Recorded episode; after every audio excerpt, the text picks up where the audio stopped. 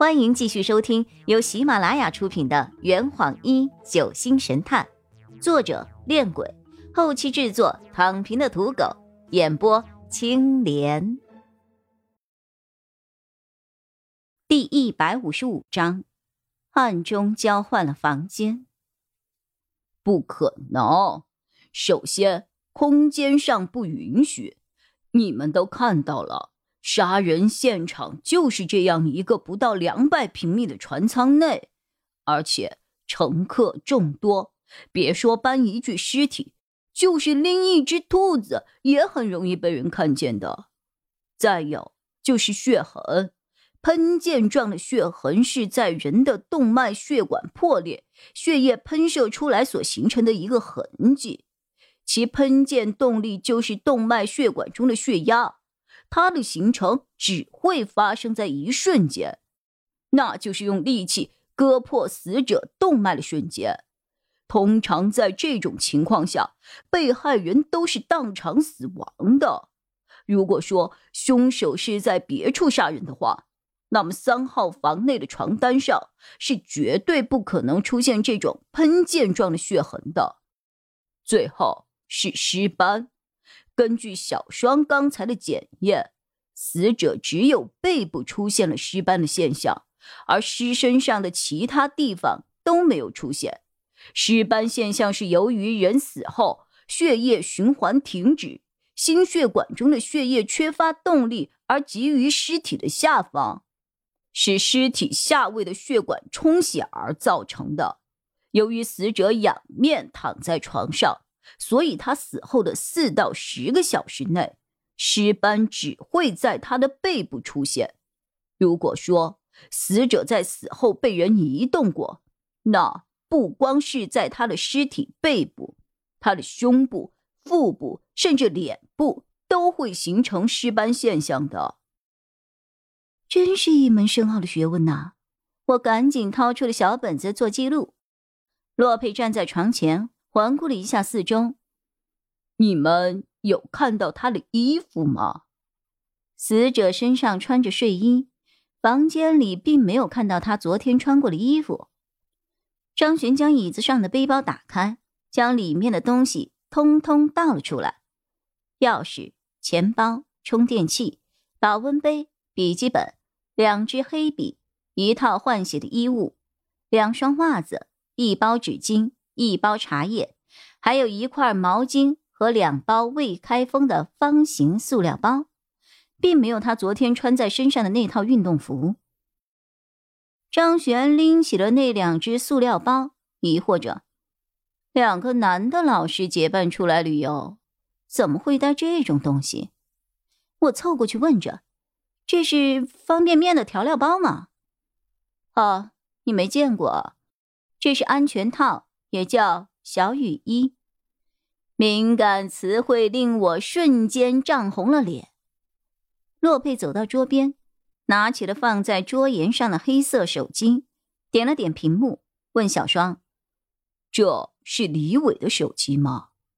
白小双走过去看了看，好像不是。我记得他的手机是白色的。知道密码吗？这怎么可能知道啊？洛佩将手机收进了自己的口袋里，桌上还放着一个装满了烟头的烟灰缸，一个空的香烟盒和一个打火机。他看着桌上烟灰缸内数十支烟头，又问：“廖望平时爱抽烟吗？”“几乎不抽。”“那李伟呢？”“嗜烟如命。”“呵，那就正常了。这些烟头。”都已经烧到烟屁股了。哎，洛佩突然发现了什么似的，盯着烟头，眉心顿时皱了起来。我凑过去问着：“发现了什么呀？”洛佩放下了烟灰缸，蹲在地上捡起了那个黑色的钱包，打开一看，顿悟了。我说：“包里怎么没有一包烟呢？原来这是廖旺的背包啊！”他将钱包里的身份证拿出来给我们看，张璇思忖着，看起来昨天晚上廖望和李伟暗中交换了房间，这才令杀手杀错了人呢。我十分的担忧。这么说，凶手要杀的还是廖望啊？这个时候，白小双接过了话头：“你是想起了昨天那张纸条吗？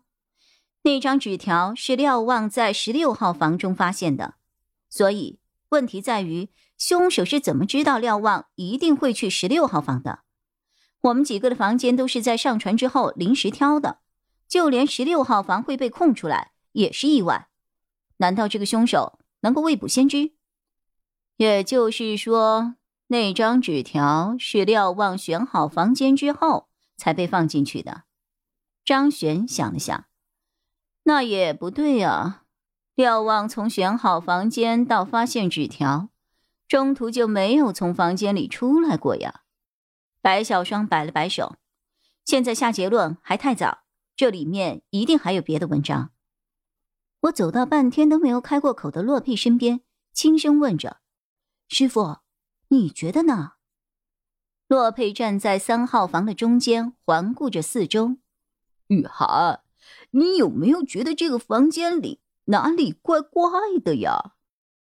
我看了看床铺，又看了看书桌，最后看了看窗户。除了单双号房的布局方向不同，其他物件摆设都一模一样啊。洛佩慢慢的摇了摇头。我也说不上来，总觉得房间里好像少了一点什么。白小双走出了房间，朝已经回到乘务室的刘念说着：“刘小姐，麻烦你帮大家安排一下早餐吧，送到他们的房间就好，不用叫他们出来吃了。”张璇看了一下四周，然后摘下了手套。这里应该没什么线索了。按照流程，接下来就是要询问证人了。洛佩回过了神来，摸了摸自己的肚子。呃，不不，接下来我们应该先吃早餐。这坛已经喝完了，呵，你猜出凶手是谁了吗？啊，老板，拿酒来。呃呃。更多精彩，请关注青莲嘚不嘚。